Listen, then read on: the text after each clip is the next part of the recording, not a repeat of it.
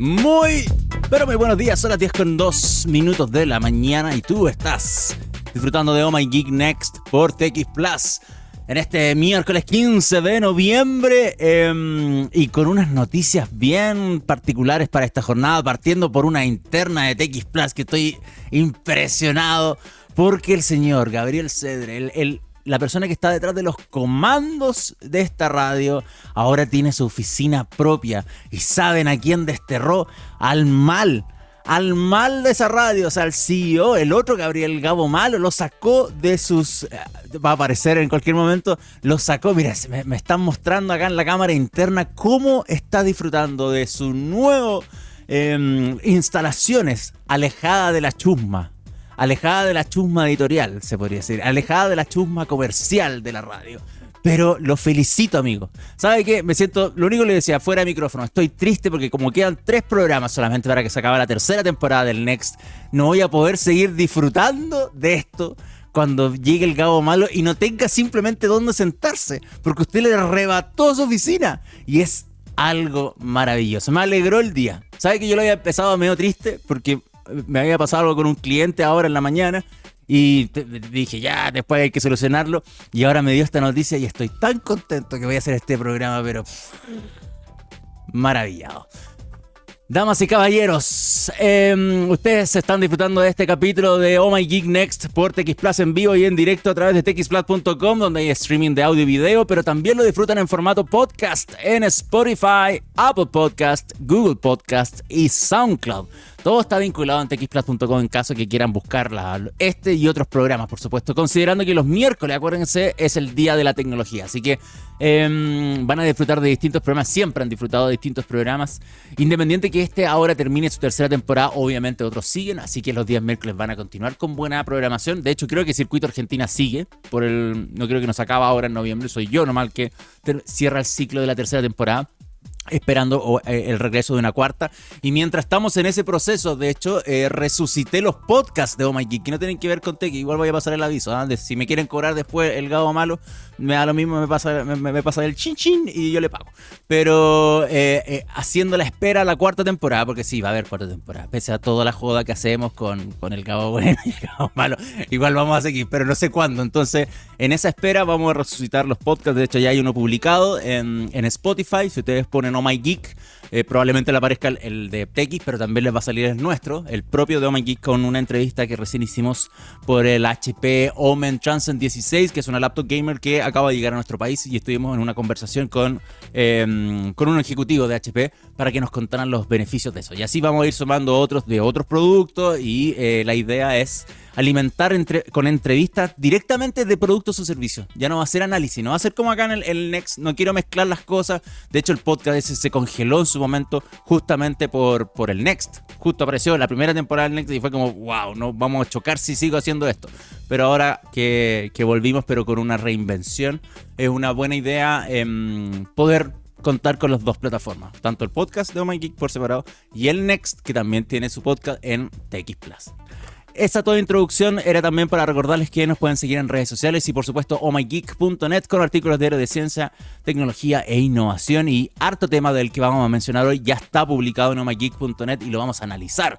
Por ejemplo, vamos sí o sí quiero hablar del AI Pin de Humane, em, este dispositivo que lo encuentro genial, pero que digan que es el reemplazo de los smartphones se están tirando a una piscina muy tempranamente por las cositas que quiero mencionar. Entonces, la conversación de hoy respecto al AIP no va a ser del dispositivo, las características técnicas. No quiero hablar de eso porque, como esto pasó ya el jueves pasado, em, ya hay mucha agua bajo el puente para estar hablando de eso. Sino quiero que analicemos el hype que se está generando en torno a esto. Simplemente quiero analizar el hype. También vamos a tener otra sección dedicada a inteligencia artificial, que en realidad el AI Pin ya es inteligencia artificial, pero el próximo bloque después de la efeméride que espero que el señor Gabriel Cedre, que ahora que tiene oficina nueva va a tener, eh, vamos a estar hablando de YouTube, vamos a estar hablando de OpenAI, que esta noticia pasó recién ahora durante la mañana. Y eh, de DeepMind, no sé si se acuerdan de esa inteligencia artificial que Google compró hace un par de años. Bueno, le está sacando provecho de nuevo ahora con otro tipo de cosas. No con, con Bard, así como con chat conversacional y todo eso. Así que eh, vamos a ver lo que propone DeepMind ahora en un proceso directamente con fenómenos meteorológicos, que me parece súper bueno. Súper, súper, súper bueno. Y al final hay una noticia guardadita que tiene que ver con Huawei.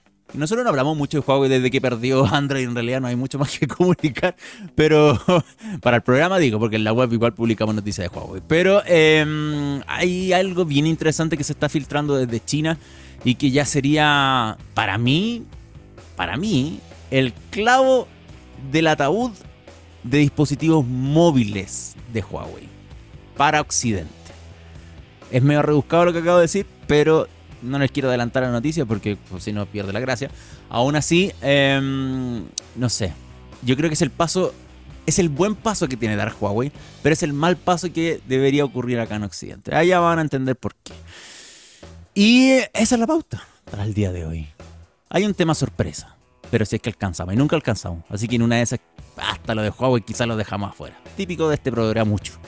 Ya, arranquemos rápido. Em, la primera noticia tiene que ver con el. Eso que están viendo para los que disfrutan el streaming en video. Que es justamente el AIP de Humane. Em, esta cuestión, miren, de partida, si bien lo empezamos a conocer la semana pasada con el anuncio del jueves, no es el día jueves exactamente la primera vez que se anuncia, ¿ya? Para que tengan claro que esta cuestión se viene hablando desde hace un buen rato.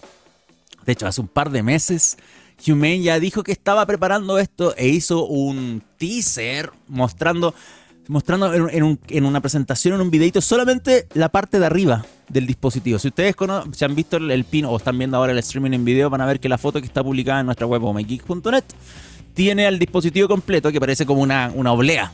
Se parece una galleta Nick. es el dispositivo. Y en la parte de arriba tiene la cámara y los sensores y el botón principal. O sea, no sé si el botón, porque creo que el táctil está en la parte, en la parte más grande, pero sí tiene la, cámara al menos en esa parte. Y solamente mostraron esa pura sección del dispositivo para decir, ah, esto es eh, un dispositivo pequeño. Eh, y bueno, la noticia obviamente eh, que nosotros publicamos explica qué es el AIP, cómo va a funcionar, porque uno tiene que pagar plata para comprar el dispositivo y después tiene que pagar una suscripción mensual para poder tener el, acceso a, los servicios que ofrece tanto de comunicaciones como también, por supuesto, de inteligencia artificial. Pensando que esta cosa eh, sí va a ser un consumo de datos y importantísimo, me atrevo a decir mucho más que las de un celular directamente, porque em, todo lo que hace el dispositivo es a través de inteligencia artificial. De hecho, voy a dejar corriendo este videito que no es el, de la presentación que subieron a Twitter, sino es el que están usando para promocionar el para promocionar el dispositivo y está publicado en YouTube. También está publicado en la web, pero medio escondido. Pero acá hacen el ejemplo de lo, de lo, que puede hacer este dispositivo, incluyendo la traducción como intérprete, traducción simultánea de cuando estoy hablando. Entonces, acá, por ejemplo, el tipo decía, oh, qué bonito, no sé, la comida. Y le decía en, en otro idioma, oh, sí, qué bonito. Em, no, es, esa la pregunta en realidad, de hecho está los subtítulos ahí. Pero eh, funciona perfectamente para decir, este dispositivo eh, puedo hacer muchas otras cosas simplemente con ir tocando y hablando. Y aquí empiezan los primeros temas que a mí me llaman la atención. Yo el dispositivo lo encuentro genial. Ya lo dije ya, lo encuentro genial. Me, interesa mucho eh, buscar alternativas de comunicación y, el, y el hypazo de, de no, esto va a reemplazar al smartphone. Eso me cuesta un poco eh, tenerlo en mente. Para mí podría ser un dispositivo complementario al celular por ahora en una primera etapa, pero no el reemplazo per se. ¿Y por qué? Primero, el hecho que simplemente no tenga una pantalla, no tiene pantalla, es del porte de una oblea. Ustedes ya vieron fotos, ya están viendo el video ahora, es del porte de una oblea, no tiene pantalla. Toda la generación actual de cabro chico Indiana no incluyo a ninguno de nosotros. Probablemente Marquito. ¿Cuánto ya tiene Marquito todo esto en TX Plus? Yo sé que hay explotación infantil, pero ¿cuánto cuánto tiene? ¿Tiene como 25 Marquito? ¿Tiene 25 este? 23. Ya. Marquito entra en esta generación un poco ¿eh? y se está escapando ya porque ya se está pasando. Pero acostumbramos a una generación a que sean consumidores y prosumidores a través de la pantalla, a través de la, de la, retroalimentación de lo que yo grabo, por ejemplo, lo estoy viendo inmediatamente y trabajo. El AIP hace todo lo contrario. Porque te promete, por ejemplo, decir, ok, estás viendo algo que ah, en el mismo ejemplo que están acá viendo en el video, y le dice así como, oye, ¿qué, esta, esta fruta es baja en azúcar? Le dice, sí, es baja en azúcar. Entonces, eh, saca una foto y te dice lo que es. Yo ese ejemplo, yo lo puedo hacer perfectamente con la aplicación de ChatGPT. Ojo, acá no hay, no hay ninguna reinvención de algo tampoco porque los AI de chatbot hacen muchas de las cosas que está haciendo el AI PIN, solo que no es un hardware, sino es una aplicación que necesitas aparte. justo borré el ejemplo para darle el mismo ejemplo de las cosas que hace eh, que hace eh, eh, AI PIN en Human con lo que hace ChatGPT. Voy a, voy a hacer un ejemplo súper burdo con ChatGPT. Porque nosotros pagamos en la oficina, pagamos ChatGPT Plus y eso nos tiene acceso a otro tipo de cuestiones. Miren, no sé, les voy a sacar una foto a estos anteojos que tengo acá encima con mi celular y le voy a preguntar a ChatGPT qué, qué es eso. Y eso es perfectamente lo que va a pasar ahora con el, AI PIN. Saca fotos y te va diciendo, te va respondiendo como un asistente virtual em, de qué se trata. Entonces, a la larga, esto ya es algo que la aplicación de ChatGPT hace nativamente. Entonces es como si me faltara el hardware y lo que hace Human a la larga, básicamente, es como tener un ChatGPT, un, un modelo GPT-4 y que voy a ocupar todas las formas posibles para que me hable, para que haga reconocimiento de imagen y todo, para que funcione como dispositivo. Miren, yo, yo sé que no, me cuesta un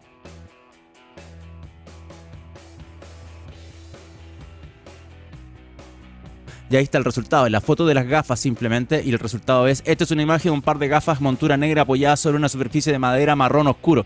Eh, parece ser la mesa de un escritorio eh, con un fondo que incluye un muro de azulejo y algunos objetos pequeños a la distancia. Una descripción perfecta, perfecta de la foto que acabo de hacer. Entonces, el dispositivo Human AI que utiliza un principio exactamente igual, puede funcionar súper bien y va a ser súper sorprendente en decir, wow, mira lo que, mira lo que me responde es mi modelo, porque en realidad si alguien paga ChatGPT Plus puede hacer lo mismo con el celular. Y el problema ya que me choca el número uno es justamente la pantalla. Justamente la pantalla. Y tenemos acostumbrado a una generación que disfruta del consumo de contenido a través de la pantalla, edita contenidos, necesita la, la retroalimentación visual para ser prosumidor. Y ese es el actual usuario, no nosotros. Nosotros ya somos viejos. El, usuario es esto. Entonces, para que sea el reemplazo, lo veo difícil por ese lado, como número uno. Pintarlo como el reemplazo del smartphone. Creo que hay demasiado hype ahí. Y número dos, son las experiencias por comando de voz. Ustedes en la vida, en la vida, ¿han visto a alguien por la calle hablando en el celular por comando de voz? como activándole Siri, ok Google, hace esto, llama a tal parte, súbele el volumen, bájale el volumen. Nadie. Están todos mirando su pantalla, haciendo las acciones manuales, tocando la pantalla, tocando los botones físicos para poder interactuar con el teléfono y no a través de la voz. Yo acá en la casa tengo asistentes de voz para apagar, encender las luces y esa es mi interacción. Pero yo salgo de mi casa y no ocupo los otros asistentes de voz. En mi caso sería muy complejo eh, cambiar toda mi interacción con el dispositivo simplemente hablándole. Y más encima que me responda en voz alta. Entonces también hay un problema de seguridad, tanto y de privacidad, seguridad y privacidad, tanto seguridad como de la información que estoy preguntando y recibiendo, pero seguridad también interna de cada persona que va a querer estar transmitiendo por la vida, por la calle, las cosas que quiere hacer con el dispositivo y estoy quizás siendo un poco rebuscado en esto, pero quizás haya gente que no quiere saber que están llamando, por ejemplo, a la mamá en plena calle. O llamar al amante. Anda a saber tú, uno no quiere hacer esas cosas ni estar alertándolo por comandos de voz. Simplemente tener que estar haciéndolo con el teléfono acallado en la pantalla o utilizando lo, que ofrece la interfaz eh, es lo que eh, funciona. Y por eso también en parte estas cuestiones han hecho que el celular sea uno de los dispositivos tecnológicos en, telecomunicaciones que más vida ha tenido en la existencia de la humanidad. Si ustedes ven el fax, ven el teléfono fijo, todos tuvieron una vida corta o ya desaparecieron o dejaron de utilizarse, pero el celular sigue. El celular sigue y sigue exactamente igual. O sea, hace mucho rato que este form factor quedó y quedó para siempre. Entonces, eh, lo veo complejo. Sí veo que es un camino, porque encuentro muy buena idea y, lo comentamos acá en el programa hace mucho tiempo, o sea, no hace mucho tiempo, hace cuánto, como un mes, cuando salió el rumor que eh, OpenAI iba a estar trabajando en un hardware AI y había, había trabajado, eh, o sea, había estado en contacto con Johnny Ive, que era el ex, el ex diseñador jefe de Apple, el que estuvo detrás del iPod, el que estuvo detrás del primer iPhone, el que estuvo detrás de icónicos dispositivos de computación y de portabilidad en, en, Apple y después se fue a ser millonario simplemente con su propia empresa de diseño. Y OpenAI le dijo a Sam oye, ¿queréis venir a ayudarme a pensar qué podríamos hacer y buscar un dispositivo de hardware de inteligencia artificial? Bueno, Humane se le adelantó a OpenAI con el AI Pin, pero, pero, pero, yo insisto, tirarlo al, sin conocerlo, sin conocerlo, sin usarlo, sin ver la experiencia en mundo real, donde probablemente, no sé, ponte tú, estamos 10 personas en un restaurante, mucho ruido, y somos 10 personas con el, con el pin acá, vamos a poder interactuar con el dispositivo. Me cuesta todavía imaginarme esa situación técnica, tanto técnica como personal de cada usuario. Y eso es lo que me pasa con el hype del, del AI Pin. ¿Debería existir? Por supuesto. ¿Debería alguien comprarlo para probarlo? ¿Por qué no? Totalmente, me parece súper interesante. Pero, pero, pero, pero, pero, bajémosle un poco el humor. La cuestión porque he visto esto antes, lo he visto un millón de veces. Acuérdense, Mark Zuckerberg, el mejor ejemplo de tirarse a la piscina de 100 metros sin agua. Y miren cómo está ahora la cuestión. Entonces, eh, ojo, simplemente. Y acuérdense de lo que ha pasado en mínimas situaciones con la propia experiencia de celulares. Cuando alguien va a comprar un teléfono, saca buenas fotos, eh, tiene WhatsApp, ese tipo de cuestiones cuando Huawei perdió eh, Google, se fue al carajo. ¿Por qué? Porque la gente está acostumbrada a ciertas experiencias, a ciertas aplicaciones. Y acá no hay aplicaciones. Acá recuérdense que olvídense de todo esto. Entonces hacer un cambio tan radical no viene a... Porque es un cambio. No es un... No, no viene a añadir cosas. Es como raro. Te quiero sacar de esto que estaba acostumbrado a pasar a esto. Que minimizo muchas cosas, pero te prometo que voy a poder hacer otra de una forma más chori. Como que va por ahí. Es distinto cuando salió el iPhone. Es muy distinto de lo que hacía el celular. Eh, que, tampoco no todo el mundo tenía a decirte te voy a pasar un computador portátil en la mano fue un cambio totalmente distinto entonces también compararlo con el iPhone es raro ah, muy ex empleados son de Apple los de Humane pero son hitos distintos sonito distinto, así que no, me hace mucho sentido. Y lo digo en la buena onda, no, no crean que estoy tirando para abajo el producto, pero primero veámoslo. Veamos, veámoslo antes de estar comprando lo que dicen los, fundadores, porque a la larga el, discurso de la, del, del, eh, que va a ser el reemplazo o, promete cambiar la relación con la que teníamos con la computación o, o cómo la interacción de voz nos va a llevar a... No, no sé. O si no, también por qué los, los asistentes de voz tampoco nunca explotaron. Si ahora están votados, valen 20 lucas. El de Google, acá uno lo puede comprar. Porque nadie lo usa. Entonces, también es otro tema para analizar y meter dentro del mismo saco de lo que puede ofrecer o no el AIP. Bueno, me alargué mucho con esto. Era solamente analizar eso. Eh, esperemos, porque la venta comienza ahora. comienza mañana. 16 de noviembre. Mañana comienza la venta del AIP por 700 dólares más la suscripción de 20 dólares que te piden para que esta cosa funcione. Veamos cómo reacciona el mercado gringo. Yo creo que lo van a hacer pedazos. Se lo van a comprar todo y van a andar todos jodiendo y todo, pero veamos cómo funciona el dispositivo. Eso es lo que me interesa saber. Ya, señor Cedres, usted ahora sí me prometió espera, no, vuelva, vuelva, por favor, a, eso. Necesito eh, sacar una foto. Listo, gracias. Gracias, señor. Le saqué una foto a la pantalla solamente para ver. Me estaba mostrando eh, el feedback de la, del Zoom para ver cómo el Gabo Malo ahora está eh, en el centro de la observación. Ya no hay privacidad para él en esta, en esta oficina. No existe la privacidad. Bueno, em, originalmente. Ah, Ah, hay un cambio radical en la música. Porque originalmente incluso estaba Fade No More, habíamos puesto Velvet Revolver y PJ Harvey, pero ahora nos fuimos para una vereda totalmente distinta porque el señor Cedra encontró eh, la efeméride correcta para el día de hoy y nos vamos a inclinar completamente, completamente a Beastie Boys. Porque, y voy a estar leyendo recién a esto, no, no, no me odian porque estoy mirando la pantalla y estoy leyendo, pero es que sí, necesito saber. Ah, Set to em, Free es el álbum debut de los Beastie Boys, publicado en 1986. O sea, estamos eh, recordando el disco debut de Beastie Boys, que fue publicado un día como hoy, en 1986. O sea, yo tenía un añito cuando Beastie Boys salió a la vida. Mire qué lindo, ¿ah?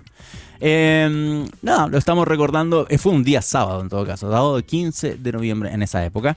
Y eh, tenemos una fina selección de tres canciones de Beastie Boys. Que yo voy a ser súper sincero. Me gusta Beastie Boys, conozco principalmente los singles. Pero no sé si las tres canciones son parte del disco. Señor Cedre me podría corregir. Son las tres del mismo disco. Ya, perfecto. Perfecto, eso es lo que necesitaba saber. Em, entonces, vamos a estar disfrutando de Beastie Boys. Primero, con la canción Fight for Your Right, que es conocida. Así que sí o sí, esa sí la conozco de nombre, inmediatamente sé cuál es. Y después tenemos dos más, que ojalá alcancemos a disfrutar en este capítulo. Así que vamos a ir rápidamente a la primera canción, Beastie Boys Fight for Your Right. Y a la vuelta, vamos a estar hablando de nuestro bloque de inteligencia artificial con tres noticias al hilo. Vamos y volvemos. Estamos de regreso, son las 10 con 27 de la mañana y tú disfrutas de Oh My Geek Next por TX Plus. Estoy preparando un arte que eh, no lo van a ver ustedes, pero sí lo va a ver el señor Ceres ahora mismo en su WhatsApp. Me demoré mientras estábamos haciendo la canción, pero ahí se lo dejé enviado para que lo disfrute en este blog. Vamos a estar hablando de inteligencia artificial. Eh, en lo que corresponde a YouTube con nuevas políticas respecto a la música hecha con inteligencia artificial. ¿Se acuerdan de, lo que ha pasado con estos días con, eh, con Bad Bunny? Con Bad Bunny que se enojó con un, creador de música chileno y, hizo un escándalo por WhatsApp, hizo un escándalo por, por eh, TikTok, que borró su contenido, pero el de WhatsApp fue como el más raro de todos. Así como parece, de verdad, y nosotros publicamos esta noticia y pusimos eh, a propósito, o sea, con, con ganas, eh, para que Bad Bunny dejara de hacer la pataleta y obviamente llegaron fanáticos de Bad Bunny a quejarse. Pues. era la idea, era como un honeypot para que llegara gente a quejarse. Pero funcionó. Pero lo divertido, la pataleta no tiene que ver con quejarse por la música hecha con IA, sino tiene nada que ver con eso, tiene que ver con la reacción que tuvo en, WhatsApp. O sea, ustedes no son mis amigos. Váyanse de aquí, chuchu. ¿Qué, qué, qué? cuántos años tiene Bad Bunny, O sea, para las letras que inventa, probablemente cinco. Es como comprarse un My First Casi y ponerle play y la primera cuestión que viene, ¡boom! Éxito. Ah, bueno, no vamos a hablar de música, ni me voy a quejar de lo que haga Bad Bunny o no. Porque claramente él está durmiendo en sus millones de dólares mientras yo estoy haciendo un programa de tecnología. Eh, vamos a hablar de YouTube directamente. ¿Qué ocurrió con YouTube? Quiero mostrarles la publicación que hicimos en nuestra web el día de ayer hablando justamente de este tema. ¿Dónde, dónde quedó mi OBS? Dios mío, acá está. Eh, y acá está la publicación. Hicimos un, bello montaje de Bad Bunny con robots, porque así corresponde. Y la noticia, el grueso, es que YouTube recientemente actualizó sus políticas respecto a inteligencia artificial. Pero esto es raro, porque nosotros hace semanas también leímos otra noticia de YouTube donde decía, estoy hablando con Sony Music, estoy, esta es la noticia antigua, agosto 2023, estoy hablando con Sony Music, estoy hablando con Universal, que son los, eh, sobre todo Universal, el que está más en contra que haya gente robándole a los artistas y haciendo eh, voces para otras canciones a través de inteligencia artificial pero con la idea de compensar a los artistas por la música generada con IA.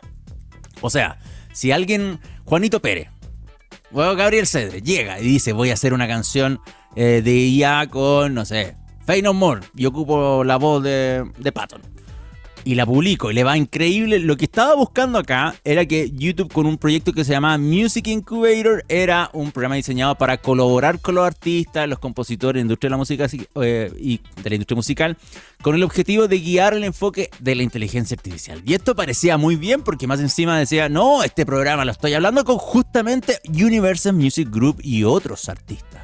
O sea, estoy buscando la forma de que exista la música con inteligencia artificial de mi plataforma y que ganen plata incluso acá. Si alguien quiere eh, hacer esta cuestión, siga funcionando. Porque Spotify, por ejemplo, era bueno para eh, en un momento...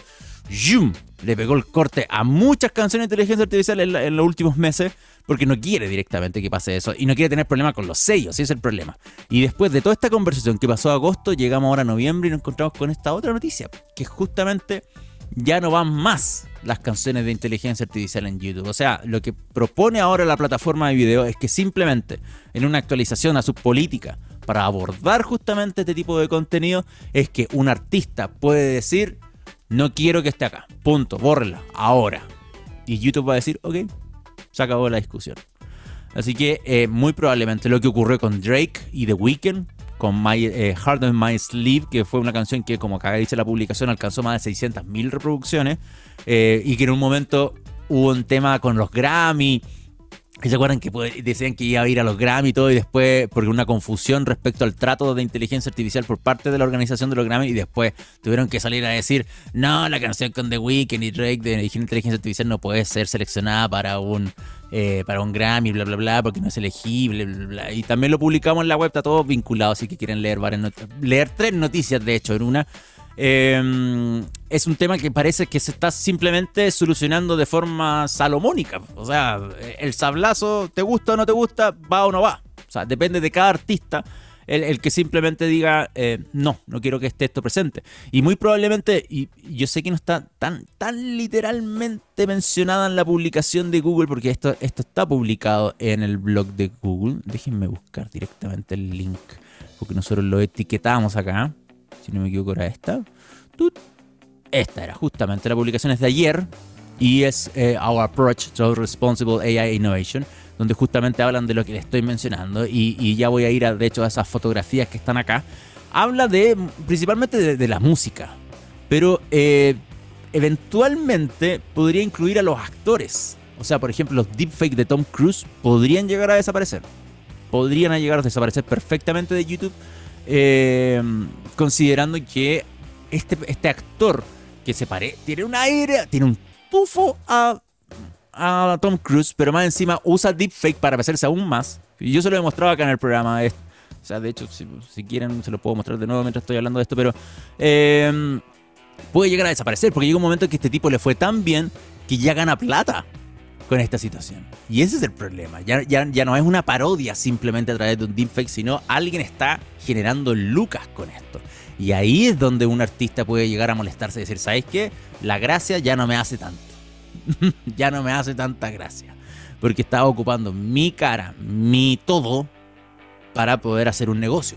Y ya pasó de ser una parodia a una broma simplemente. Estaba simplemente lucrando con mi imagen. Entonces ahí puede haber un choque, entre comillas. Bueno, lo que pasa es que ahora con las nuevas políticas de YouTube, además que cualquier contenido que es generado por una inteligencia artificial que imite la voz de otro artista, este artista puede decir bájenlo y simplemente chao o la, discográfica en realidad va a estar haciendo eso, e incluso probablemente, eh, como ocurre con la música en general en YouTube, que te la detectan automáticamente cuando la estás ocupando, muy probablemente se empiezan a incorporar eh, sistemas de detección para este tipo de eh, sistemas.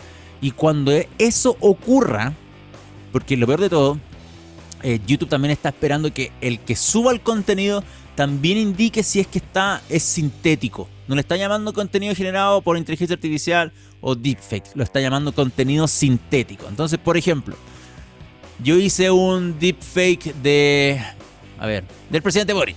Voy a poner una situación así. Y voy a hacer un deepfake del presidente Boric bailando como el que hicieron el otro día de Queen. alguien hizo una cuestión con Queen. Ponte tú que yo hago otro. Y, lo subo. Y, lo, y y lo que espera YouTube primero es que cuando yo suba este tipo de contenido diga, este es un contenido sintético. O sea, ocupé una inteligencia artificial para generar esto. Partiendo ya por esa base de esperar de buena fe que la gente lo haga, ya es malo. ya es malo. No, me hace mucho sentido eso, eh, don Juan Google. No me hace mucho sentido esa cuestión. Pero fuera de eso, eh, Google inmediatamente va a empezar a agregar etiquetas a los videos a los shorts, eh, y de hecho el ejemplo lo hizo con los shorts, pero en general a otros videos, les va a agregar etiquetas que son las que están ahora ahí marcadas en la publicación que nosotros hicimos en nuestra web. O sea, lo que indica es directamente, este es un contenido alterado o sintético. Esa es la frase. Y después eh, en, las descripciones dice eh, sonidos o imágenes pueden estar alteradas o generadas digitalmente. Sepa más. Y hay un link ahí para leer obviamente el detalle respecto a lo que quiere decir Google con estas imágenes sintéticas. Em, insisto, la, buena fe a veces, muchas veces no funciona. Lo veo un poco complejo por ese lado. Pero sí, eh, lo que más lamento es que de, lo que pasó en agosto, de decir, oye, estoy hablando con las disqueras ahora para poder mantener los contenidos en con inteligencia artificial, a simplemente ahora los pueden eliminar. Ahora los pueden eliminar y si, si las discográficas claramente van a pedir exactamente, van a hacer las mismas presiones de a Spotify, en este caso con YouTube toda cuestión que robe al artista lo van a eliminar. Así de simple. Así que los Bad Bunny, los Drake, los The Weeknd falsos se van todos para la casa, al menos por ahora en YouTube. Y si ya cayó Spotify y si ya cayó YouTube, ¿cuándo va a caer Instagram o todo meta? ¿Cuándo va a caer TikTok? Eso creo que va a ser cosa de tiempo simplemente. Ya. No nos vamos a ir a la música, vamos a ir al otro tema por si acaso. Eh, OpenAI. Sí. OpenAI dio una comunicación ahora, eh, ahora a las 12.10 de la mañana del día de hoy, que es la siguiente. El querido Sam Altman, CEO, cofundador de OpenAI, dijo, cabros, no podemos seguir aceptando ChatGPT Plus por un tiempo. Y la razón que dio era porque después del Dev Day, que fue el lunes pasado, no, no de esta semana, el lunes antes, eh, el lunes de la semana pasada, la capacidad se le fue al carajo y hay mucha gente que está tratando de, sumarse y todo. Y a eso se le tiene que sumar que ChatGPT y otros, y otros servicios relacionados a la API directamente, al acceso a API de eh, OpenAI, estuvieron funcionando horrendo, incluyendo una caída completa del servicio de ChatGPT el día miércoles de la semana pasada, hace una semana atrás, pero estuvo mal lunes, martes y miércoles. Recién el jueves volvió a funcionar ChatGPT de forma correcta. Y eso significa que no podías acceder, que no podías loguearte, te votaba o simplemente los plugins no andaban, nada estaba andando bien. Y en ese momento ChatGPT salió a decir el día jueves, o el día miércoles, perdón, que la plataforma estaba caída porque los estaban atacando con eh, DDoS, Denial of Service. Ataques que son obviamente de hacer simular que son muchas personas que quieren entrar y eso saturan el servidor y terminan caídos. Entonces ChatGPT se quejó que justamente los estaban atacando y que eh, había sido el grupo de anónimos de Sudán. Y después este grupo dijo, sí, efectivamente fuimos nosotros, y era como en parte porque OpenAI es una corporación que tiene relación directamente con Estados Unidos y con Israel. Entonces era una protesta en apoyo a Palestina, lo que estaba haciendo Anónimo Sudán, y por eso hizo un ataque a ChatGPT. Pero eso debería sido el día miércoles, pero los dos primeros días, lunes y martes, igual andaba como el carajo el servicio. Así que no sé si es tanto para echarle la culpa al DDoS. Yo no soy OpenAI, por supuesto, pero uno se puede aprovechar de estas situaciones para decir, no, si miren, si fueron ellos. Aparte dijeron que sí, que ellos habían atacado, entonces no es mi culpa. Aún así, obviamente, abre una una preocupación para, para que de igual forma servicios como eh, los de ChatGPT, los de OpenAI, por muy pagados que sean, por muy avanzados que se presenten, no están libres de un ataque de denial of service, como cualquier sitio web del planeta. Y, ahora no imaginamos a un AI PIN que también va a estar funcionando constantemente con eh, inteligencia artificial ¿Qué pasa si le hacen un denial server otro Anonymous? Anonymous de, no sé, de Irán, de Rusia, cualquier cosa. Voy a pasar sin, sin celular, sin nada, por días, simplemente. Porque mi galleta no tiene cómo conectarse al, a la API de inteligencia artificial para que haga algo el dispositivo. Entonces, es complejo. Bueno, cortó por lo sano, por lo visto, pero allá y dijeron, no hay más inscripciones pagadas de ChatGPT Plus. O sea, los, que están, los usuarios actualmente pueden seguir usándolo, eh, pero el servicio Plus no va a estar recibiendo. Y em, es una mala noticia directamente, para, no solamente para el negocio. O sea, hay gente que le responde a, Sam Altman en, los replies de que no se los puedo mostrar acá gracias a Elon Musk. Solamente puedo ver el, tweet. Pero Decía, así como estás sufriendo por tu éxito, estás sufriendo. Como que ese era los mensajes. Los gringos son tan imbéciles a veces. Pero. Ah, y llega a dar rabia. Pero bueno, no está sufriendo de su éxito, está, sufriendo de, su falencia técnica. Eso es lo que está pasando. Así que. Eh, en pausa simplemente las nuevas suscripciones de ChatGPT Plus. Em, hay una lista de, de interesados por si alguien quiere que les va a avisar, así como Oye, ya ahora sí se pueden inscribir, por si alguien está interesado en, nuevamente poder pagar por el servicio de ChatGPT Plus, que nosotros lo pagamos y funciona perfecto, no estoy diciendo nada en contra, estoy analizando simplemente lo, que pasa con esta noticia en particular y este anuncio, este comunicado a través de un tweet. O sea, con el CEO de la compañía está diciendo, ¿saben qué? Tuve que pausarla. Es como la panadería manda un tweet y dice, oye, ¿sabes que no hay pan para mañana? Porque me saturé de pan. Así como eso, eso es lo que está pasando acá. Y em, bueno, supuestamente hay una garantía para los suscriptores actuales porque probablemente con esta caída de tres días, no solamente uno, que es lo que dice OpenAI, yo tengo ChatGPT y sé que fueron tres días, em, dice no, vamos a hacer una garantía a los suscriptores actuales para que estén conformes porque me imagino que deben haber recibido una cantidad de reclamos en la semana pasada, pero impactante. Así que, eh, insisto, cortaron por los sanos simplemente.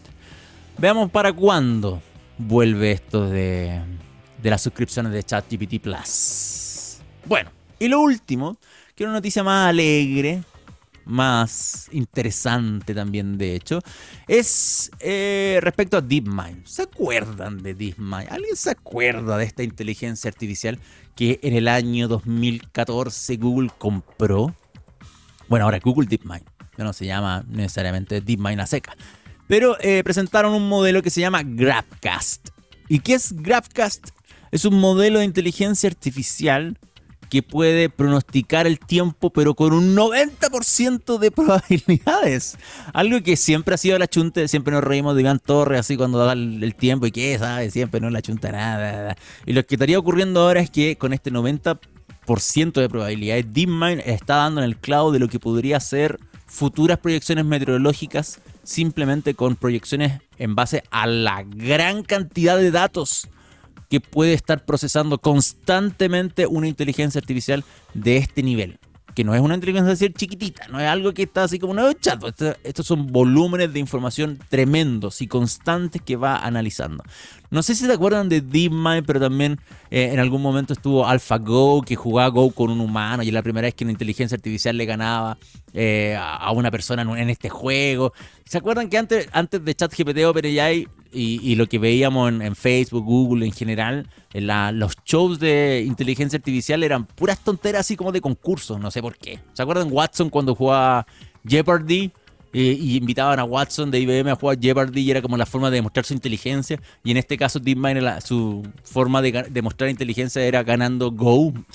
Era como raro en ese tiempo las demostraciones. Y me estoy refiriendo en, en 2012, 2013, hace 10 años atrás. Bueno, ahora la cosa es totalmente distinta y DeepMind está enfocada en esto, en un modelo de eh, predicción más rápida y certera respecto a em, la predicción meteorológica. Predecir el tiempo, especialmente a largo plazo, que es algo que es complejo para la ciencia en general eh, y estos modelos estarían trabajando de una forma eh, súper interesante con este pronóstico de 90% en predicciones entre 3 a 10 días. 10 días achuntándole en un 90%. Y es tremendamente potente, tremendamente interesante. Y GrabCast probablemente eh, pueda ser un futuro, pero no solamente para Google, sino para otro tipo de desarrollos que tengan que ver con inteligencia artificial en este tipo de proyecciones o de, modelos que hacen predicción meteorológica. Em, y no solamente meteorológica, imagínense simulógica, sería súper interesante, sobre todo para un país como el nuestro, que o llueve en un lado, nieve en otro y hace calor de mil grados en la otra punta, eh, tiembla en un tercio de del país, el otro tercio no se entera de qué está pasando. Entonces, este tipo de cuestiones me parecen tremendamente potentes, sobre todo con la capacidad que están presentando y lo que es, es parte de este informe. ¿ah? O sea, esto está publicado en deepmind.google eh, para que le echen un vistazo es simplemente deepman.com para que no busquen esta URL completa y van a llegar a GrabCast. Lean completo, hay un video de hecho que muestra cómo hace la predicción eh, de 10 días completamente digitalizada según lo que está haciendo esta inteligencia artificial y trabajando a tiempo real y me parece realmente genial. Hay un ejemplo de éxito eh, donde GraphCap demostró la eficacia de predecir el comportamiento del huracán Lee en el Atlántico Norte, anticipando la llegada a Nueva Escocia nueve días antes, mientras que otros modelos simplemente lo hacían con seis días de antelación. Así que, eh, bien, me gusta esta noticia. La vamos a publicar en omageek.net en detalle porque no estaba publicada ahora en la web. Ah, la estoy mostrando el, el, anuncio de Google, que esto es nuevito. Esto salió simplemente ayer, pero lo vamos a incluir en la pauta de publicaciones del día de hoy, miércoles 15. Vamos a la música. Ahora sí, señor Cedres. Ahora sí, señor Cedres. Vamos a seguir disfrutando de em, el License to Ill, que es el disco debut de Beastie Boys, que lo estamos disfrutando como una efeméride muy improvisada que se consiguió al señor Cedre en un momento a otro, porque no había, o sea, tenía una, no le gustó y dijo, ¿sabe qué?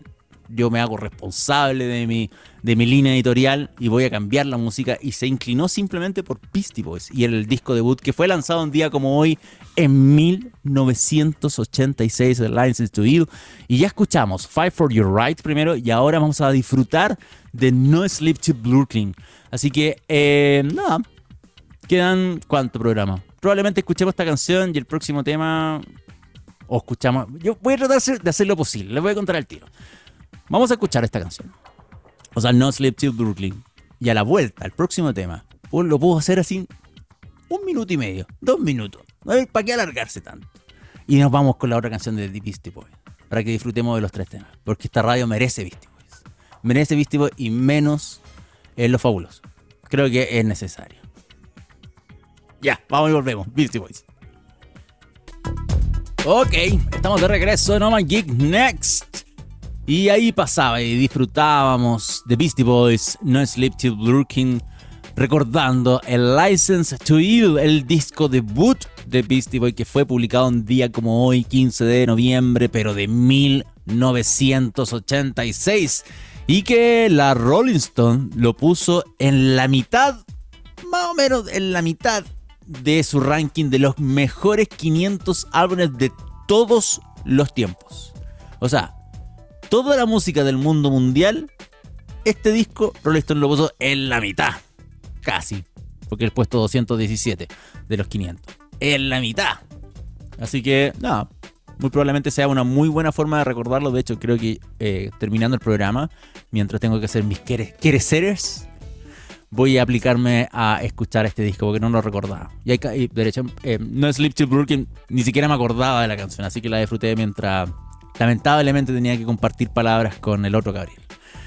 Eh, matemos el último tema, simplemente para irnos también con Beastie Boys. Em, es algo que no tengo foto, no tengo nada, porque es algo que viene desde la misma China, desde la misma China, que habla del futuro de Huawei. Y Huawei, pese a las restricciones de Estados Unidos, hay muchos que se preguntan, en Estados Unidos sobre todo, ¿cómo sigue existiendo? ¿Cómo sigue andando? ¿De dónde saca plata? ¿Cómo esta cosa vive todavía? ¿Cómo tiene éxito? En China sobre todo. Huawei le va bien en China, le va muy bien en China. Em, y eso considerando solamente a Huawei Devices y no a Huawei eh, Empresas, que son los servicios cloud, que son los servicios de telecomunicaciones, antena. Huawei incluso, por ejemplo, anunció hace un par de meses atrás que estaba modernizando puertos navieros. Esos son los negocios que están haciendo Huawei y probablemente esos son los negocios que les deja platita directamente.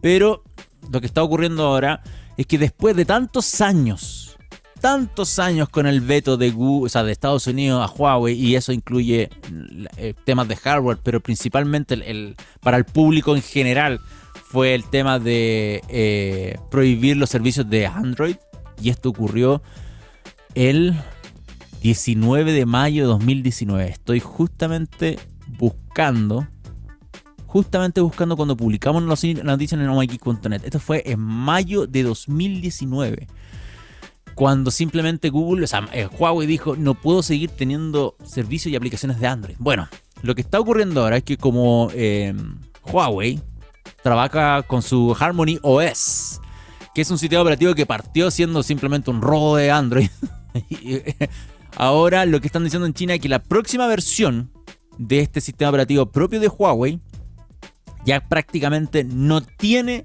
código del Android Open Source Project, que es la base del Android.